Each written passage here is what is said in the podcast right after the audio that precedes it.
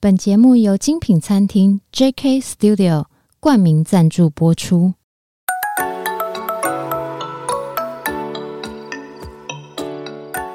创业是一种态度，你的创业有人懂，新手创业不懵懂，邀你一同前行，创业时代。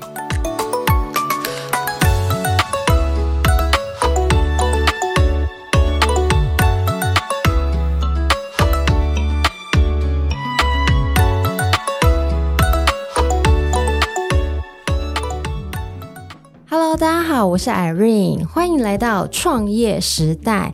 在这 Podcast 节目中，您不仅可以认识来自各行各业的创业家，聆听他们的创业经验、人生历练，更可以丰富您的商业观点。那节目一开始呢，我要先特别感谢这次的介绍人邱玉婷、小黑老师介绍今天的两位大来宾 Ken 和 Dennis 黄道玉老师。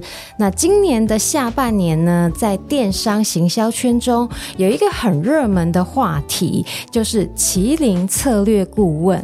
那我很想啊，跟两位了解一下，为什么他们想要推出这个项目，崭新的服务。我先把来宾请出来，我们欢迎 Ken。还有 Dennis，你好，大家好，哦，我是 BBG 的创办人 Ken。那我们公司主要在做的，呃，其实就是商业顾问这一块。那我当时起心动念就是觉得台湾中小企业，呃，需要一些成长的方向跟呃视野，所以我们成立了这样子的顾问公司。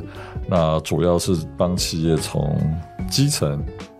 的问题，嗯，呃，营运端的问题，最简单的问题，可能都没有发现的问题，然后我们先从数据上面去找到答案，然后再进一步帮客户拟定策略，说让他怎么如何长大成长，对，too big 嘛，对不对？对 好，那换 Dennis。好，各位好，我是 Dennis，是图灵数位的创办人。那图灵数位在台湾是专门做 GA 分析的公司。相信各位听众的这个网站可能都有装 GA 分析去统计用户的数据。好，那当初创业也是因为说，在七八年前，哦，那个整个市场其实对 GA 不是那么的熟，哦，可能听过，但是没有装过。那可能在那时候呢，开始有一个新的名词，就是所谓的 Big Data 或者是数位转型的这个浪潮之下，哦，开始大家逐渐重视数据的这个企业的储存观念。那看报表，那我们这个创业的主题就是当初很多人不会看报表，所以就协助呃这些用户哦，所以安装代码或是设定正确，然后看正确的数据去做数据驱动决策的一个呃创业理念，然后就开始到现在。好哦，谢谢两位的介绍。那今天呢，我们这一集是我们十月份呢、要分上集跟下集。那上集呢的呃题目比较不一样，下集我们我会呃访问两位的创业故事。那上集呢有一个很特别的话题，我是特别噔噔噔噔看到新的崭新服务，然后我就立马立马非常的呃想要邀请两位来一起跟我们聊一聊，为什么你们都。都已经有呃各自的公司了，就是 BBG 瑞奇科技有限公司，还有一那个图灵数位。那你们都有各自的公司了，为什么还要创办麒麟策略顾问呢？其实最早起心动念是我们在聊说，呃，台湾其实现在没有，我觉得认为真正在国际上呃有名的顾问公司。譬如说麦肯锡，它就不是台湾公司啊。哦。如果是国外来台湾设分公司，那就不算台湾自己本土的嘛。是。那所以以台湾本土的顾问公司要享誉国际的话，现在几乎太少。嗯。那原因无无他嘛，因为原本像广告公司这个体系，他们就有 Four A，所以他们是一个联盟。那在顾问公司体系底下，嗯、呃，其实从呃知名的，譬如说波士顿咨询公司 BCG 嘛，跟我们公司差一个字，对，嗯，但但不是这样子我来取的，对。嗯、然后像麦肯锡，大家这些都是耳熟能详的公司，可他们都是国外公司，而不是台湾公司。那台湾一直都没有，呃，我们觉得呃够更更大、更厉害的公司。那原因无他，第一个是我觉得我们。采集到的市场的数据不够嗯，对，然后再是我们的呃，如果思维都困在台湾台湾的这个本土思维的话，可能也会不够。嗯，所以我们要接触国际的大客户的话，会更难。那所以我们呃想说，我们两家的不管是营业额，或是员工人数，或者是在呃业界上面的资历，我觉得我我们两个人可以推出来一个服务，去服务更大的企业，让他们可以去走向国际。我觉得这也是好事，就变成说我扶我扶持台湾的企业一起走向国际，让他们可以成为国际型的大企业。那因为在顾问公司这一块，国外是非常仰赖顾问公司，因为他们会觉得说这是他们一个呃局，就是设定为类似像局外人，嗯，然后可以用外界的角度去看他们公司，而不是会被控制限制在他们公司。所以我们从呃最客观的数据。会开始着手，然后外部不管是内部的数据、外部的数据，到呃后面的策略讨论，嗯，那这些都是我们为了让客户更赚钱、更大，对，主要是更大了。那是不是更赚钱，就是要看每一个客户的思维，认为他的赚钱是呃是什么样叫赚钱，对啊，所以我们在前面我们都会先跟客户讨论说。呃，他现在目前碰到的几个痛点，嗯，所以我们有设定了几个问题去做一些基本资料采集。嗯，那如果是被困在台湾困久了，那有些本土型的企业想要出，呃，现在通通俗一点讲出海嘛，或是跨境，嗯、啊，我们讲跨境，那他跨境的第一步要做什么？嗯，对，因为其实在这个上面就会有很多痛点。第一个，外国的法规，嗯，然后外国的市场。对，我们前面一定先看市场嘛。对啊，比如说我不可能去卖不吃猪肉国家的地方去卖猪肉干，这是不不存在的。没错。对，那我们该有的基本的知识，那出海需要准备的项目，嗯，那我们就要去先把它做成呃蛮多的一些数据去佐证说我们是可呃我们的客户是可以出跨境做做这样子生意的。嗯，那再来是。呃，回到我觉得，我觉得我们最基本的会先看你公司现在有什么动。其实，呃，经历过这刚好这三年疫情时代，我觉得最严重的就是，呃，现在国国外有定一个名词叫“物卡时代”。物卡是什么？物卡物卡物卡物卡讲白一点就是，我们先以前我们是可以很容易推估未来发展的趋势。哪个物哪个卡？呃，物是云雾的雾，云雾的雾。嗯，对，卡是信用卡的卡。嗯哼。乌卡时代，嗯、那这个乌卡时代呢？呃，被定义出来以后，就是变成说，以往我们可以用呃一些数据去推断，或是用趋势、大趋势去推断，嗯、而不是从呃一些呃小的地方，我们去把问题找出来，或是这些变因找出来。嗯，那所以到经历到乌卡时代的时候，它大家就很像走在雾里面。对，因为大家不知道有没有看过那个 《迷雾惊魂》，嗯，对，就卡住了。嗯，其实我我可能要找一条绳子，然后才有办法走，或者我要一直摸东西才有办法走。那其实现在的时代就有点像这样子，不会像以前一样会有一条绳子可以带你走。那所以，呃，我们在乌卡时代的设定就是，我们有点像这个绳子，嗯，我们在每个月会帮你。制定说你这条路要怎么样慢慢往，就是要怎么样调整，要怎么样改善。嗯、那从最基本的就是你很多客户在这段时这三年来，可能被这三年的环境给整个影响跟整个变动。磨对，比如说像你，你原本餐饮业嘛，没错，折磨三年。等一下，我擦个眼泪。对，那比如说餐饮业，嗯、或是像我们在呃我们的一些客户，食品业，食品业就很赚，嗯，可是食品业在疫情结束的时候，它可能就会发生一个剧烈变动。怎么说？嗯，就大家就回来做吃餐饮啊。哦，我以前在家吃，对，大家都说啊，后疫情时代，大家一定都会都还是在家煮，没有，真的哦。就你看，你看你生意是不是回来很 多，对对对非常多嘛？对，没错甚至我听到有些餐厅的状况是，它比疫情前还更好哦。对，所以更爆了。对，所以有些人又说报复性消费。所以他在这些很剧烈反转的时候，我们要下什么决策，要做什么这样的动作，就好，这期也要赶快决定。嗯。但是如果以以往的模式，就会变成说我一年决定一次。哦，对，年度计划啦，对，对对大家都很喜欢看年度计划。可是，在乌卡时代的时候，嗯、你看到像呃前一阵子的新闻，巨大就捷安特，嗯哼，他是调整他账期，对，对他这个就是他在每一个时候抓的货量，他是用以前的经验去抓啊，譬如说。呃，我在疫情时候，结果大家都说啊，大家都会去骑脚踏车，所以就疯狂下单。嗯哼。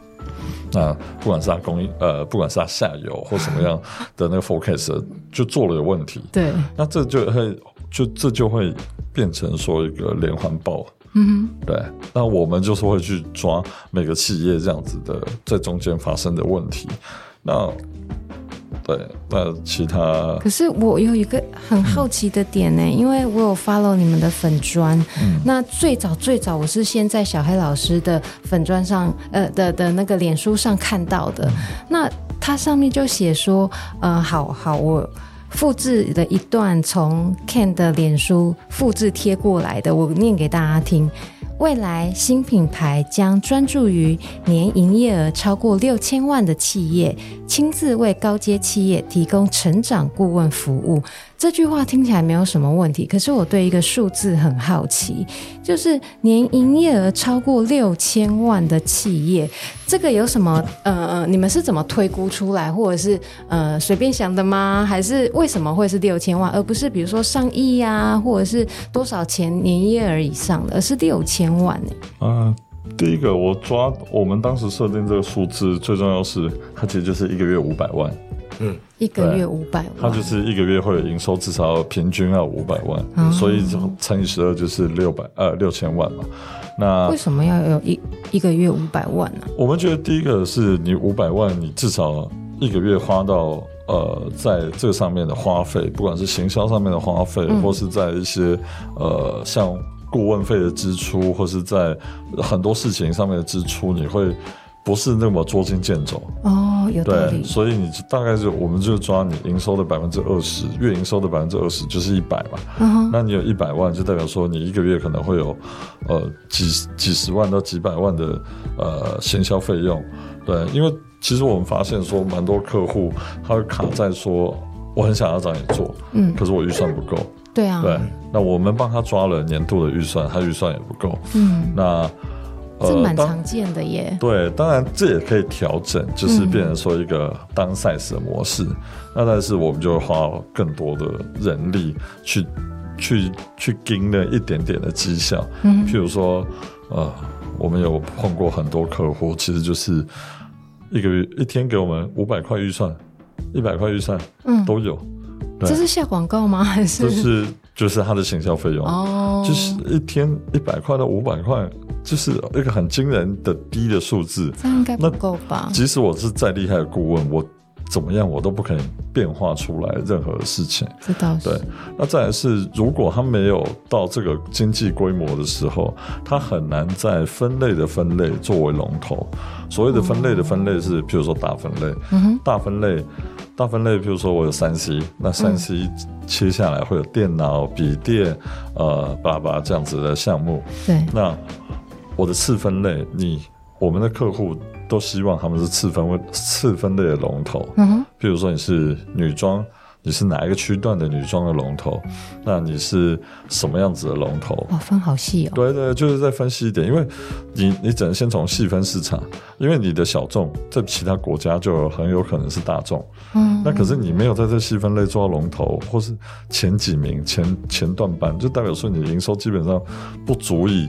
支撑，然后你说你要换赛道，或是呃做什么其他事情，就会变成说你这个地方也赚不够钱，嗯，那你要去移到别的地方做，就很辛苦，嗯哼，对，那你就最最后就变成说每个地方都是用很低的成本来做，嗯，对，那我们就因为我们这种客户也碰多了。嗯这样碰起来，大家很辛苦。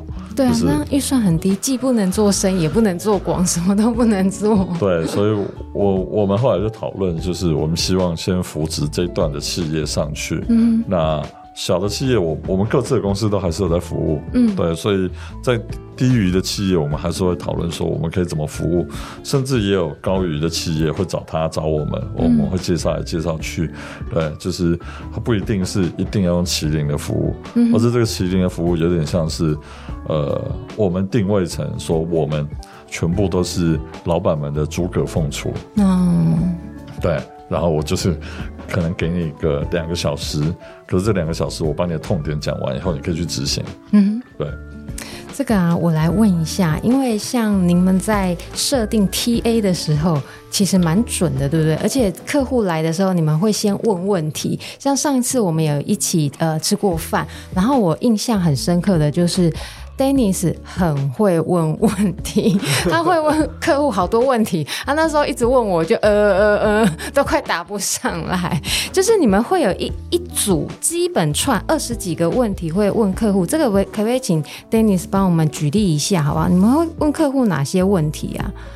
嗯，问问题其实是就是拿到客户的痛点的一个所在啦。哦，因为其实什么痛点？因为应该说。有时候可能老板自己都不知道自己的问题出在哪边，很长、啊啊，因为他就是 当局者迷嘛，这样子，所以我们都会在初次访谈的时候都会做一个小访谈。嗯，那题目其实是题目库里面会出来，不一定是二十题啦。好，那就是看状况怎么样。好，那可能是说，诶、欸，最近这半年预计的发展啊，或者说最近比较。呃，自己比较自豪的地方啊，或者是你对这个趋势怎么看之类的一些题目。你怎么问这么难呢、啊？呃，主要是看老板的这个状态，就是有的老板就是可能他的 最近在焦头烂额了，他可能就是比较没有那么多心思在聊天的话，那可能就会比较单刀直入。啊，如果有的老板比较看起来就是比较。温润儒雅，比较难去带动话题的话，那可能就问他比较自豪的状况，打开他的心房，然后 就比较偏心理学的部分啊，就是先不要问他你你想要干嘛，而是先跟他聊天，这大家卸下心防的部分，所以这一般都会聊一些状况。那还会问什么？比如说，好，你你印象比有一些服务过的公司，他们来，他们为什么找找你们？然后你是怎么开启他的心房的？现在的网络时代，可能大家都会用网站去做交易，可能在网络上买东西都会透过网站。嗯、但你可以看到很多企业开始会经营所谓的 APP 的部分，就是产生不同的商流，就是商业模式，了哈商业流程。那可能很多客人就会找我们说：“哎，那个 Dennis，我们想要做一些分析，或是想要做这个。”顾问的时候，其实我们就会问：诶，一般业界可能大家都习惯用网站啊，那为什么你可能会想要去做 APP 呢？嗯、哦，你有什么起心动念呢？因为其实 APP 的开发成本跟维运成本其实是蛮高的。那我们可能就问一下客户的想法。那其实客人就会很自然就讲：哦，因为做 APP 原因是什么关系？哦，那从这些题目里面就可以听到一些端倪哦。他可能只是像刚刚提到，可能做 APP 要开发跟维运，嗯，但可能很多老板都只以为哦，只要开发就好，没有维运。其实维运很重要的，维运就是说，只有一个呃，你 App 上线之后，嗯、其实每个月还是要缴什么主机费啊、流量费用啊、人工程师的维运成本啊。就像一个产品打造完之后，你要有一个。人去维运它，嗯，但实际上很高的，因为其实不是说 A P P 做完上线摆着就不管它，嗯，哦就没事，因为其实，在城市开发里面来讲，可能，呃。Apple 的 iOS 随便一个改版，你可能整个 APP 就要翻掉，重新做新的功能作业。而就常常见到很多，你会常常看很多 APP 这样子，为什么更新某某个版本之后，APP 就不能用，会闪退，哦、或者说会为什么会呃某个功能就坏掉了？这样，那其实如果有的老板他当初就只是想说，哦，花了一笔钱先把它盖起来之后，后面不管了，以为就像网站一样的话，其实到后面维运就会出问题。那维运出问题很明显就是可能当老板以为说，哦，盖完就会有很多客人在里面可以养着，然后可以以后可以对这些人可以再做不同的行销，或是。希望他们贡献的更多的价值，因为其实 A P P 就是圈圈用户，就是把它养在这个自己的池子里面，流量池的概念。有的老板会这样想啊，那我们可以跟他老板就聊聊天哦。当初你怎么想要做 A P P 啊？那做 A P P 你最觉得最麻烦是什么地方啊？啊，现在没有人在管啊，好这部分，其实在在聊的时候，老板在讲的时候，其实我们就知道哦，这个老板可能比较。天真，比较善良，没有想过后面的行为，所以到时候我们在做策略应对的时候，就可以跟他讲哦，其实你没有发现你这块是少了，或者其实跟他说哦，呃，这个你的 APP 其实很久没有维运了，很久没有更新了，出现什么状况，这我们可能就会跟他讨论一下。关于钱的部分啊，大部分的老板对于 APP 的想象，开发啦，或者是你跟他讲完后面的维运，这样子他们大概成本一开始他们预算要抓多少啊？诶，应该是要看老板。因为我有听过，我会这样问，我是因为有听过我朋友他们开发 APP，然后两三千万丢下去，咚，然后就没了，就是咚一声，他们自己讲的，那那个就没了。呃，要这要烧这么多吗？不用了，应该说是，呃，这时候就要反问反问个老板问题，哎，你为什么当初要做 APP？嗯，那。很多老板做 APP 的动念就是哦，因为我看到某个新闻或某个财经新闻上面说某个业者，他的龙头业者这样分类分类的龙头业者们，他说他们可能当初开发 APP，他以为那是风口，所以他就要跟着龙头一起走，所以他就会开发 APP，所以他都是看到人家的成功案例，没有看到后面的辛苦，那可能就想说，哎，我要做某某跟某某一样的，举例可能食品业就想我想要做跟王品一样的，或者想要做什么一样的，那这时候可能就到处乱找，或者到处问一下这个。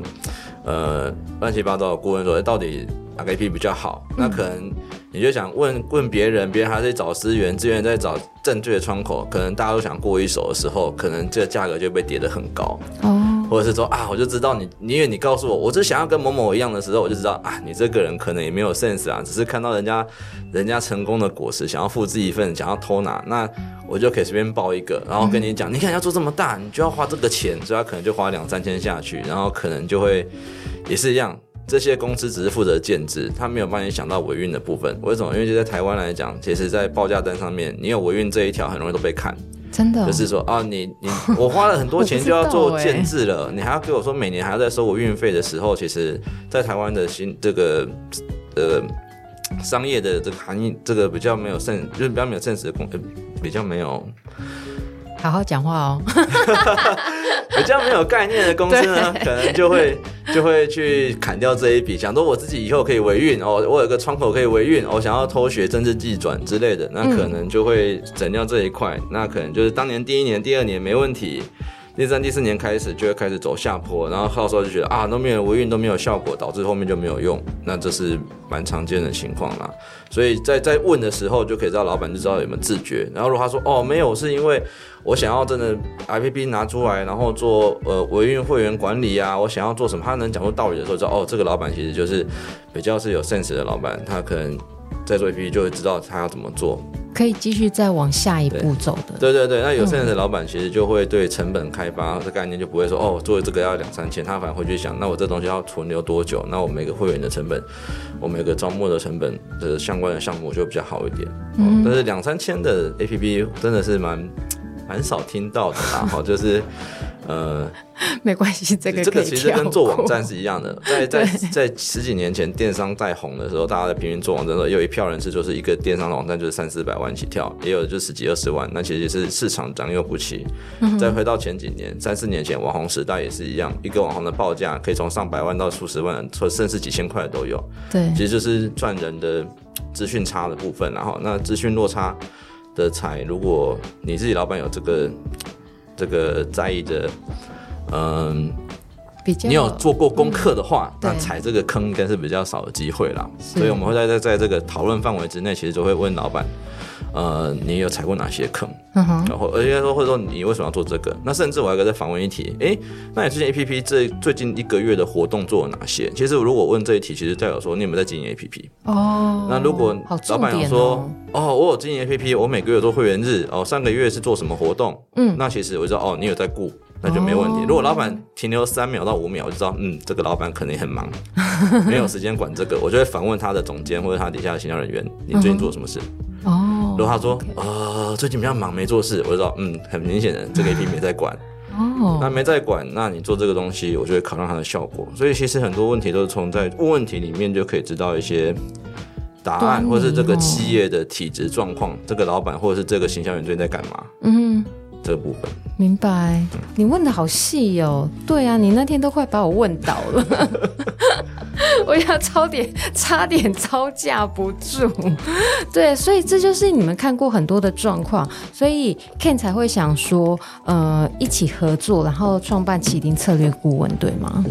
呃，目前的想法是，其实他刚刚讲的是另外一个情况嘛，另外一个就是、嗯、呃，所有其实台湾零售业算非常大众的一个呃，除了贸易以外，它算一个蛮大众的，占我们整个国家的 GDP 算一个很重的比例。嗯、那呃，其实可是台湾自己。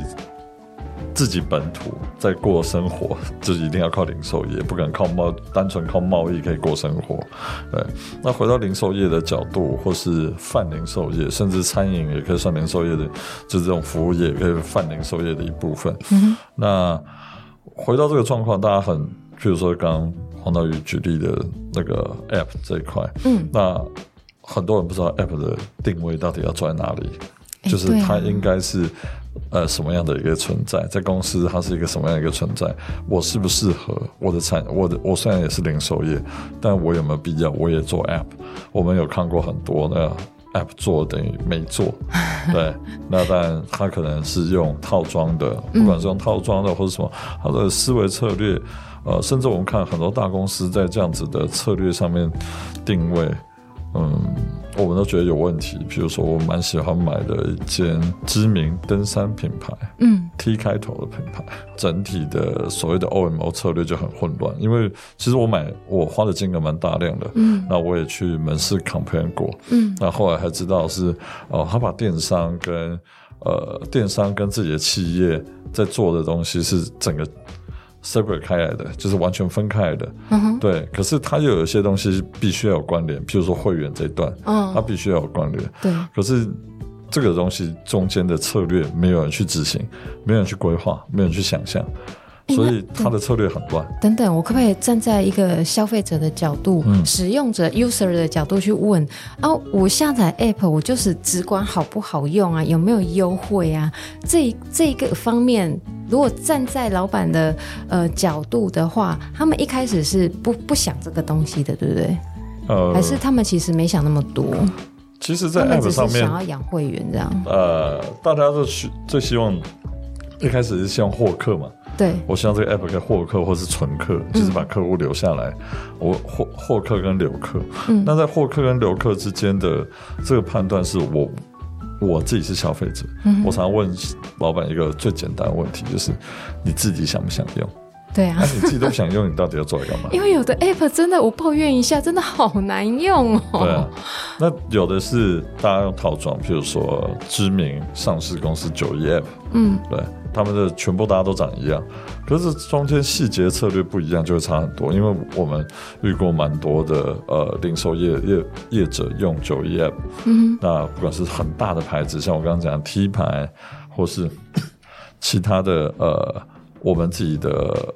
呃，朋友或是客户在使用上面，那个完全就是不一样的一个感受。嗯，譬如说像呃 T 牌，它可能就是有些教育训练不足。嗯，那有的是呃，它在整个会员的模式上，譬如说它。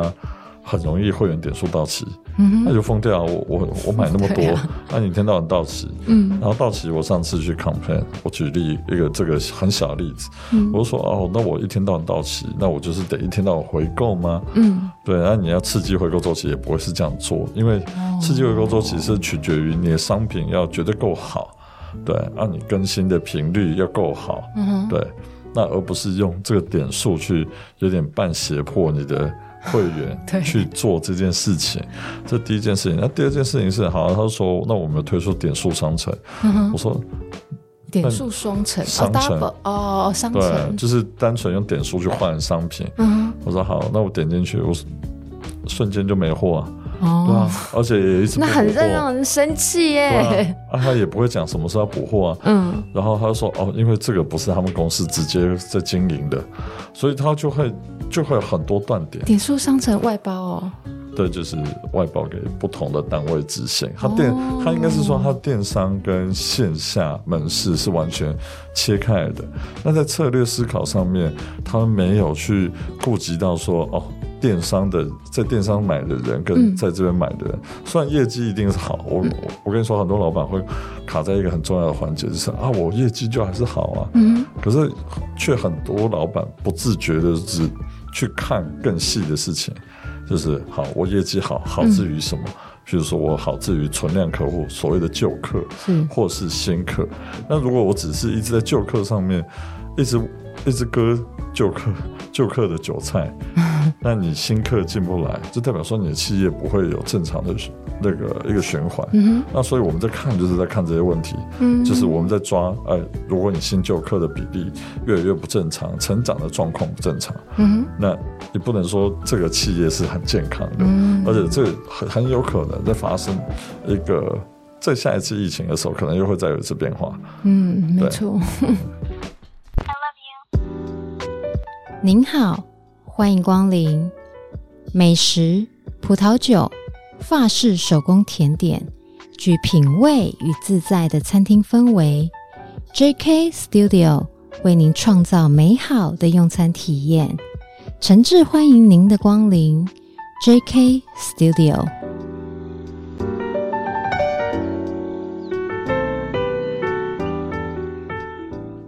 讲到新旧课啊，我就要请教 Dennis 一个问题。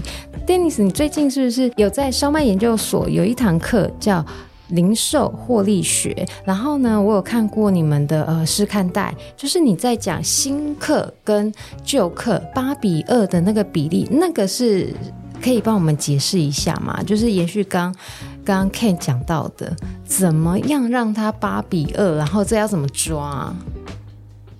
八比二是个通则了啊，并没有说一定是要完全要八比二这件事情哦，只是因为呃众多经验来讲，一个正常健康的良性企业，活过五六年以上的创业低谷的企业，大部分都长这样子。嗯，那有可能七三，有可能九一哦，主要还是看的是旧客两层的内涵的含义，应该是你的基本客群。在这里面，因为你就想嘛，基本客群就是常常回来会买的人，那这些基本客群大概在你企业可能就是占两成到三成左右的人人流量部分，嗯，所以这是第一块。那这个八的新客其实就是准备预计变成旧客的这一群人。那我们可能算一算，哦，可能一般常见的流失状况啊，你的经营策略啊，大概要八成的人才能大概，你可以想象，可能八个新人，可能未来才有一个会变成。旧旧客的情况，所以是这样的一个观念才去做的啦。那有的比较厉害的企业哦，可能形象上比较强的，或者是脑袋比较清楚的，或者是比较独到的，可能就不不需要八八变一的情况，可能说不定三变一都有可能。嗯哼，哦，或者就是比较知名的品牌，或者短期内爆红的品牌，都有这样的，有它的优势在的话，就不用这不用受这个限制。他们有本身自带流量，对，自带流量啊，或者是他们的策略，或者他的这个商业模式，它的让利当的比较大一点的话，可能就有那么好的情况。哦或者它是刚需，然后刚需就是可能整个产业就只有那几家，比如说呃披萨，披萨就是一个很明显的一个一个 case，全全台湾卖披萨的，除了这些呃零星的披萨餐厅之外，连 连锁业者可能就是两三家，三家，三家，哎，三家，必胜客，还有一个拿破里，他卖炸鸡的，他是被炸鸡耽误的披萨，所以像这种可能这种这种情况的话，你看三三家的话，他可能就不需要做新旧八二的可能性，那可能就会做其他，就是更更容易获客或者旧客的做法。哎，那 Dennis，你可不可以给我们电商老板或者是呃零售业老板一些提醒或者是建议？假设要获新客的话，他们有哪些管道，或者是你建议他们可以怎么做？应该说，所有的行销外面不离其中，还是要有一个叫转换的观念啦。你你带新客是对的，也就是为什么要做欠壮丽麒麟，也是因为哈，呃，我我认为当其实现在整个很多的市场上面的所谓企业管理顾问公司呢，可能都是哦一个呃签约之后，可能就派人来跟你聊天，然后可能就会拿一些书上哦的一些所谓的 SOP 的公式，帮你画个图，啊，那就结束了。他就收完钱了，为什么？我是顾问啊，我给你药方就做完了，但是他没有给解方，或是没有陪你去做后面的，你做了之后我们再去审核，或是像回诊的概念的部分，我觉得这是业界目前可能比较少看到的，啊，因为就是他可能只是买个计划书结束了，嗯，那麒麟顾问其实就是想要完成解方这一块，因为其实我跟 Ken 的经验。Ken 今天可能还比我多，嗯，在应对很多企业上面，我们是实战出来的解法，嗯，好，而不是说只帮你画个图、圆饼图，然后什么一些四维阵列图啊就结束了。好，跟你讲一些大陆货、大的大通路的那种内容，嗯，对，所以这是这是一个我想要讲的一个部分，这样子。那那刚刚也提到，那新旧课，也就是说，你看我跟一个观念，记得要把新课转成旧课，那你要怎么转这个部分？其实后面还要再讲的是，那你真的成功转了吗？你用什么手法去转？那些手法你在讲的时候，我们可以马上反映出来，这个在我们经验来讲是不是 OK 的？那有没有效？没有效，我们就把它阻挡你，不要让你走错路。嗯，这是我觉得是一呃蛮重要的一个一个发展的方针。所以并不是说哦，呃，今天我们要获新客，我们投投广告啊，或者是呃做错活动啊，它就一定有效，或者是啊没效我们就不要做。它可能还有很多种方法，然后是要不断的调整，不断的调整，不断的调整，对吧？嗯，对，是的，因为其实有时候方法给你了，你真的下去做是另外一回事，可能中间还有很多的 坑是。呃，你没有没有没有，你在做才会发现的。对，那就是你需要有一些实战的人，特别或者比较熟的人，像像餐厅也有厨师，那厨师用看用肉眼看人家煮饭，跟下去自己实际上操作其实是不一样的。每一个人的两勺匙两两勺匙的盐跟糖，每个人拿那个勺都不同，所以知道自己才会做过一遍，才能知道中间的辛酸状况。那我们只是说，哎，在在在你在。你在弄这个糖的时候，我们可以肉眼一看出来你是成多还是成少，直接马上早上赶快阻挡你，跟你讲一下哦，你这个太多了，我的勺可能是小小的勺，你好像是整个是勺加尖尖的一个，一只拿就等于是好几勺的概念。我想问一下，因为这一集啊，我们的题目啊，主题是 To go home or to big，感谢 Ken 帮我想标题。我觉得这标题非常好哎，你当初怎么想到的？Oh my god！无外乎我刚刚前面有提到，就是。那、啊、你企业是靠什么赚钱的？你靠怎么样赚钱的？其实很多老板不清楚，就觉得说，哦，我企业很赚钱，对。然后再来是，呃，你的会员，不管是在零售业上面，你的会员，嗯，哦，非零售业的服务业的，你的会员，对对。那这些会员的成长状况是怎么样？大家现在很长，其实我觉得台湾台湾中小企业老板很辛苦，有一个状况就是，他很喜欢闷着头做事，然后你就会看他说，我很认真，我很认真，我没有。要去讲认真不好，而是有时候努力错了方向，也会更辛苦。对，所以我们在我们的目标就是希望可以导正在这块的地方。那其实呃，数据会很广泛，嗯，会不不不是只有我们不是只有看网站上的数据，我们看站外的数据，或是呃我们。传呃，我们传统认知的数据，譬如说市场数据、市场调查数据，嗯、那这些我们会透过不同的方式取得以后，去写一个分析报告，让呃老板能快速的知道现在的状况。嗯、所以我们设定的时间，我们设定面谈的时间就是两个小时到四个小时一个月而已。嗯，对。可是我们在前面，我们大概会准备了。大概十几个工作天的时间，要看每个客户状况不一样，嗯、然后去准备这个数据。那前面可能会有呃，像目前有在执行的客户，我们已经有几个客户了。嗯、那目前有在执行的客户，前面会有一些呃，一开始会有一些认知要拉齐的地方，对，然后再来就是黄道玉可能会先分析数据，嗯、目前。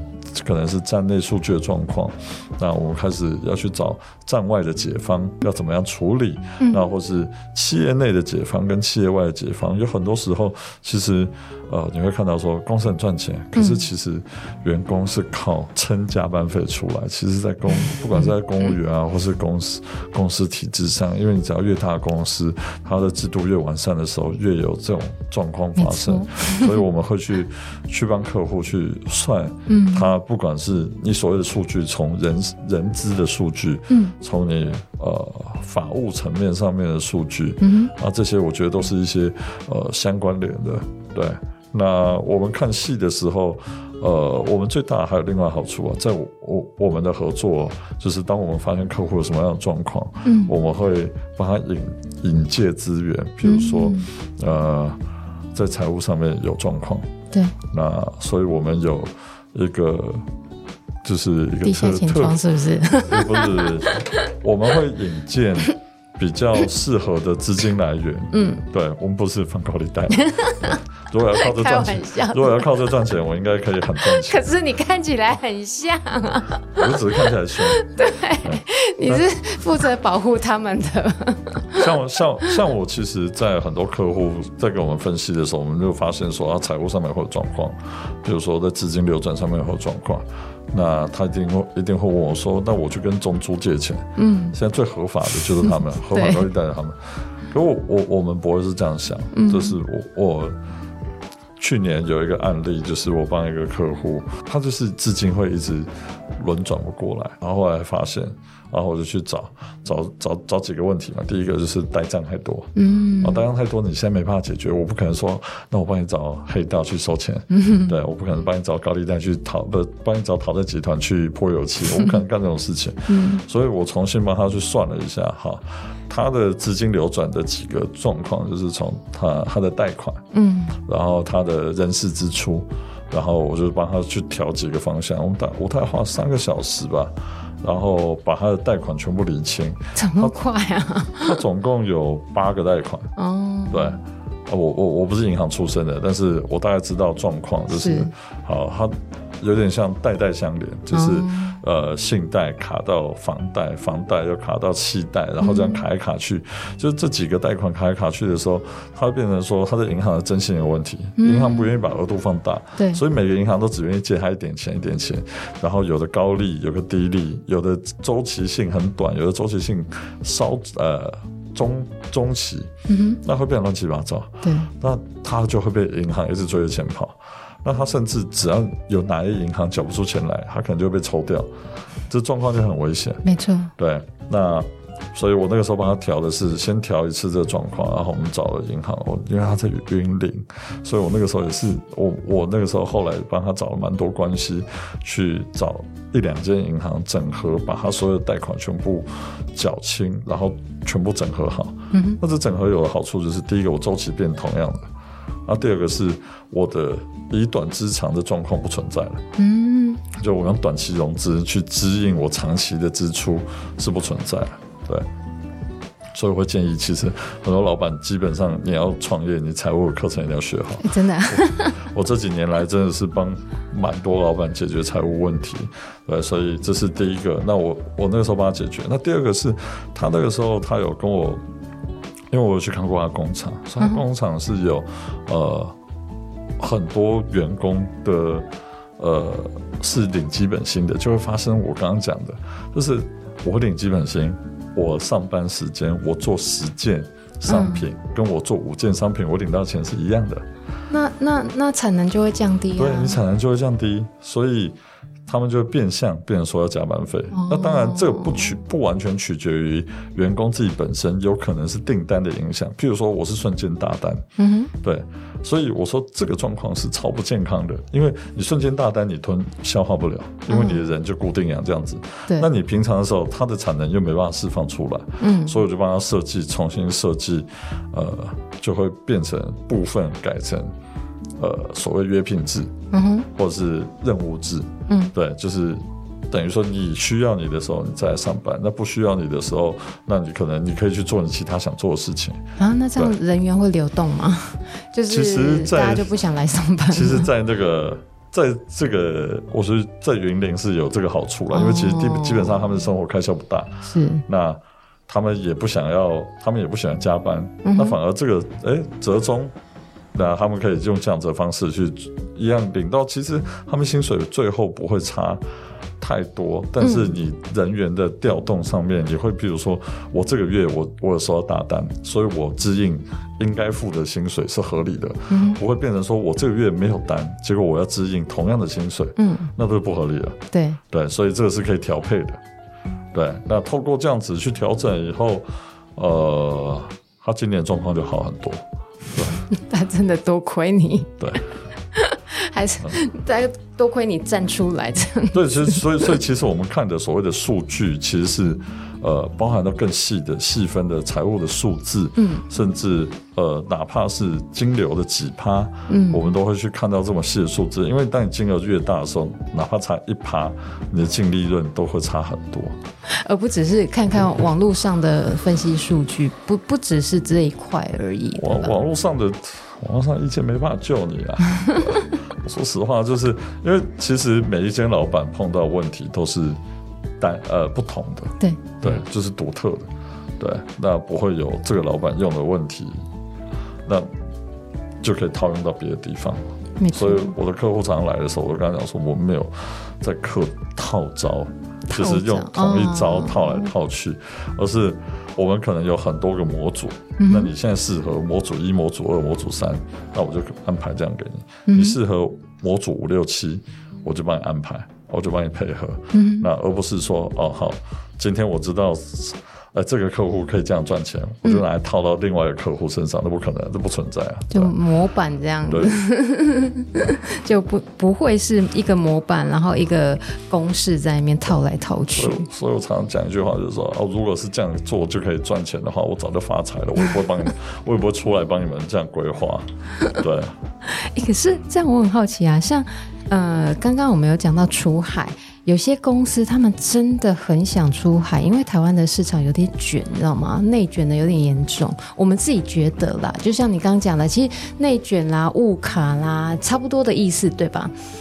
就是其实家就是卡卡的，就不知道为什么，就是在一团迷雾当中，但它就是卡卡的。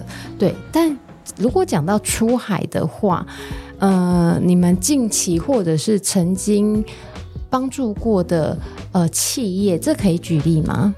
比如游戏业，我一个游戏做好了，那可能我要想的是，呃，我要如何快速的因应各个国家不同的法规，哦，然后我去做做推广。比如说前几年游戏最好的地方是在巴西，哦，真的吗？就是美南美中的巴西，为什么？因为那边的这个含金量是最高的。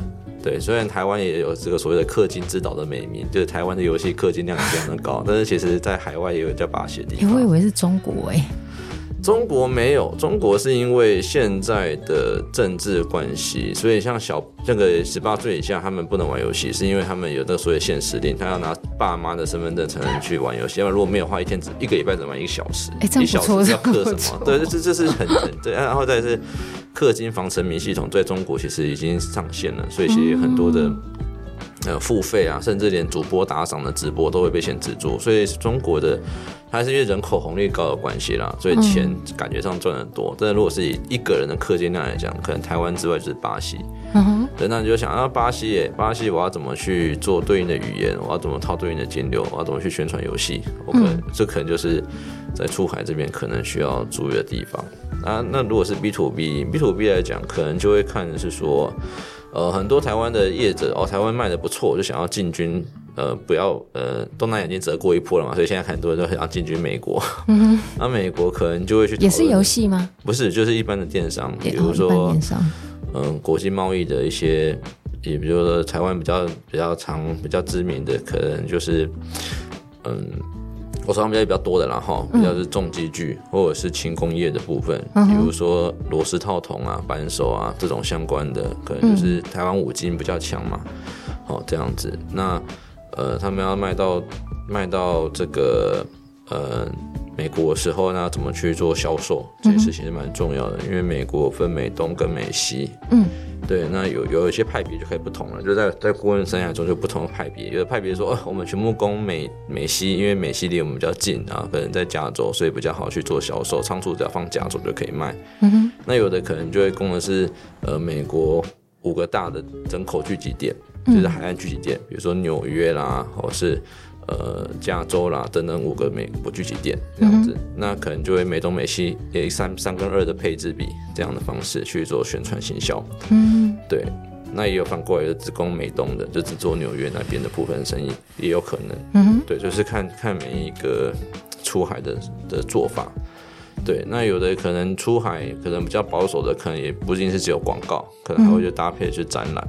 嗯对，就是去美国做展览，可能拉斯维加斯电子展之类的，然后展览以展览为出发点，然后就去思考，那我这个展览要怎么去做后续的对应的行销？比如说，有的台湾的 B to B 企业可能就会说，哎，展览前可能就会锁定，嗯，比如说我在拉斯维加斯做展览，嗯，所以拉斯维加斯在开展前一个礼拜，可能就很多的国际型的 buyer 买家就会到那个地方去准备看展，嗯。就像台湾很多展览，不是开展第一天都是所谓的商业商务日，都不是民众日这种感觉，所以他们都会现在在台湾租盘店。那那你就可以想象，那那我要怎么去投放到这些 buyer？他可能刚下榻，可能在玩，那可能跟刚到刚出差，那他在饭店的时候该如何看到你的摊位的广告？嗯，这是第一关，就是先建立印象。所以像有的人可能就会在当地所所谓的的 LBS 的广告，就是当地的这种范围型广告，嗯，以展场为圆的中心，然后最近附近的十二公里之内，然后可能都会撒对应语言的广告，因为你就像你，你可能到。可能就是像我们一般人，可能到美国，可能还会看看台湾的新闻嘛。对对，那台湾的新闻，那怎么利用广告投递当天的新闻去宣传？哦，明天的展我摊位几号？那可能会去做这样的一个，先做一个预先曝光。嗯，那可能到。嗯，接近展场的时间开始了，那开始就会广告怎么打，嗯，可能开始接待接待各国的这个商务的买家，可能到你摊位扫描 QR code，可能到你摊位去讨论换名片，那你怎么样留下足迹？嗯，那这中间也是一块，然后后面就是摊位展览完了，可能大家就是国际型的 buyer，他们都已经收一收打包回家了，嗯，那可能我们就会再往后去检讨是，那在展览后的呃两个礼拜之内。那整个网站上面，或是你的信、你的这个、你的这个会员的这个沟通上面，就是呃呃，一般都网站居多啊。网站上面的这个数据来看，那除了展展场国家、展场城市以外的流量，哪些其他流量有在增加？嗯，比如说可能。他是从旧金山，呃，不对，旧金山有点，呃，对，旧金山可能到拉斯维加斯看展，那可能看完展他会旧金山的嘛，那可能还想得到你，所以可能会从旧金山的 IP，然后再来你的网站的时候，我们就可以去看一下，哎，旧金山流量有没有变多？啊，如果变多，我们就会立刻去叫业务去看名片，当初你换旧金山名片有哪些家？哦，那那边就是有机会再回访去开发的，或者是就是参展感谢的广告，其实这都是，呃，在整个展场行销海外数据的。这个观察的一个点，刚刚讲的是一个简单的策略，就是展前、展中、展后，可能在不同情境你要追验时候做什么事情，是。那可能就是要做一个简单的规划跟追踪。好哦，那最后时间呢，我们留给 Ken，请 Ken 来帮我们做一下总结，就是呃，你帮我们跟听众讲一下，如果说有需要麒麟策略顾问的。呃，听众想要找你们，可以怎么样跟你们联系呢？那你欢迎什么样的呃问题可以来跟你们聊聊看？其实，就我们的条件，你只要觉得你自己有 有超过六千万营业额，我们都可以很容易。呃，我们会有专门的人跟你们接洽啦。就是如果你在 Line 上面搜寻麒麟策略，嗯、或是在脸书，或是在 Google，哦，我不确定 Google 现在 SEO 找不找到，但是有有有找得到，因为我有找过。因为因为我们名字比较特别，是我们两家公司的尾字连在一起的。我们那时候其实我们两边都比较直男，所以 所以我在命名上面没什么创意，就是用两间名字怎么样合起来好看。因为原本要叫瑞图瑞麟，呃，对，瑞图。就麒麟太好记啦，就是那个日本卡通麒麟王。对对对对，后来就觉得，哎，反正我们直男嘛，麒麟，麒麟，对哦，对，明白。那其实我我们的英文名字就是 follow 这个发音，所以我们后来找了是呃。我们用的是，其实可以看一下我们的网址是 key 跟 link，嗯，就是关键跟精实。嗯哼，对，那这是我们我们的概念。对。嗯好哦，那我都会再把麒麟策略顾问的搜寻，然后联络方式贴在我们的本集节目介绍内。那有需要的听众或者是各位老板们，你们想要 to big 的时候呢，就可以来跟麒麟策略顾问聊一聊。那今天谢谢 Ken，谢谢 Dennis，不要忘记喽，我们还有下集要来聊聊 Ken 和 Dennis 的创业故事。感谢您今天的收听，恳请您到 Apple Podcast 五星好评，告诉我您对这一集的想法或建议，我相信我们都会越做越好的。下集见，拜拜。